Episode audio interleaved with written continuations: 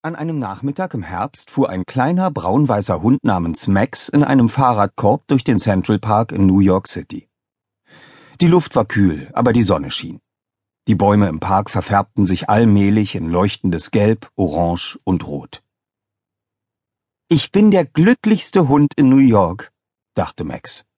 Wegen Katie.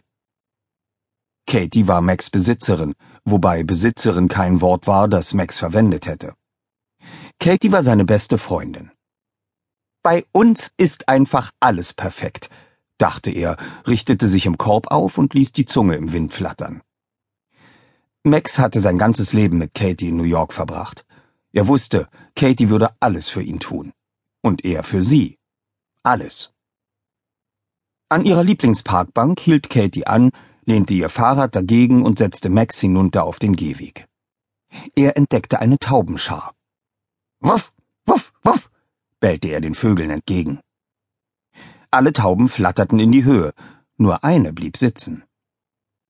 Ich bin Katies treuer Beschützer, dachte Max, als er sich der Taube näherte. Ich muss sie vor diesem gefährlichen Vogel beschützen.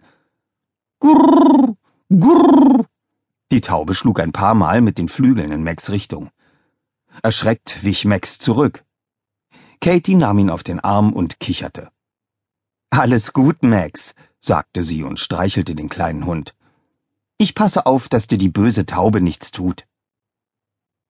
Max schämte sich ein bisschen, aber er liebte es, von Katie gestreichelt zu werden, also war das schon okay so.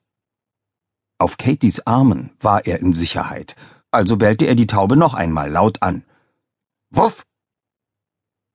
Egal was passierte, egal was er tat, Katie liebte Max, das wusste er. Als er noch ein Welpe war, kam Katie einmal nach Hause und ihre Schuhe lagen in der ganzen Wohnung verteilt, völlig zerkaut. Sie öffnete die Schranktür und da saß Max und nagte zufrieden an einem ihrer Lieblingsschuhe, umgeben von weiteren kaputten Exemplaren. Sie war nicht begeistert, aber sie liebte Max nach wie vor. Er wusste, dass ihre Liebe zu ihm viel wichtiger war als die Schuhe. Wenn Katie telefonierend durch die Wohnung lief, lag Max auf dem Sofa. Jedes Mal, wenn sie in seine Richtung ging, wedelte er mit dem Schwanz. Je näher sie kam, desto schneller wedelte er. Ich und Katie, dachte er. Katie und ich. Regnete es draußen, trugen Katie und Max passende gelbe Regenmäntel. Wenn es blitzte und donnerte, bellte Max. Wuff! Richtig lauter Donner brachte ihn zum Zittern. Dann drückte Katie ihn an sich, und er kuschelte sich an ihre warme Schulter. Max hatte den Eindruck, er und Katie würden alles zusammen machen.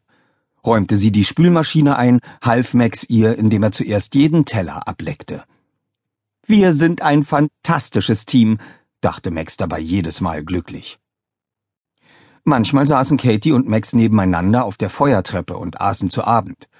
Dabei betrachteten sie die riesigen Wolkenkratzer, die sich mit ihrer Beleuchtung vom Abendhimmel abhoben. Dann umarmte Katie Max und er leckte ihr das Ohr ab. Sie kicherte, er bellte. Es war ein tolles Leben.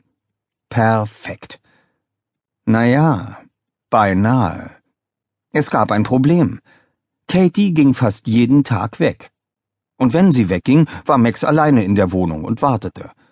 Und wartete. Darauf, dass Katie zurückkam. Eines Morgens nach einer Radtour in den Central Park machte Katie sich fertig, um zur Arbeit zu gehen. Diesen Teil begriff Max nicht so ganz, aber er kannte den alltäglichen Ablauf. Und der gefiel ihm gar nicht. Katie wickelte sich einen Schal um den Hals. Max schnappte sich ein Ende davon und versuchte sie aufzuhalten. Sie kicherte und schleifte Max hinter sich über den Boden. Dann zog sie den Schal hoch. Max ließ nicht locker. Also zerrte Katie ihn mit in die Höhe, nahm ihn in die Arme und drückte ihn kurz. Komm schon, Max, sagte sie. Heute Abend sehen wir uns wieder.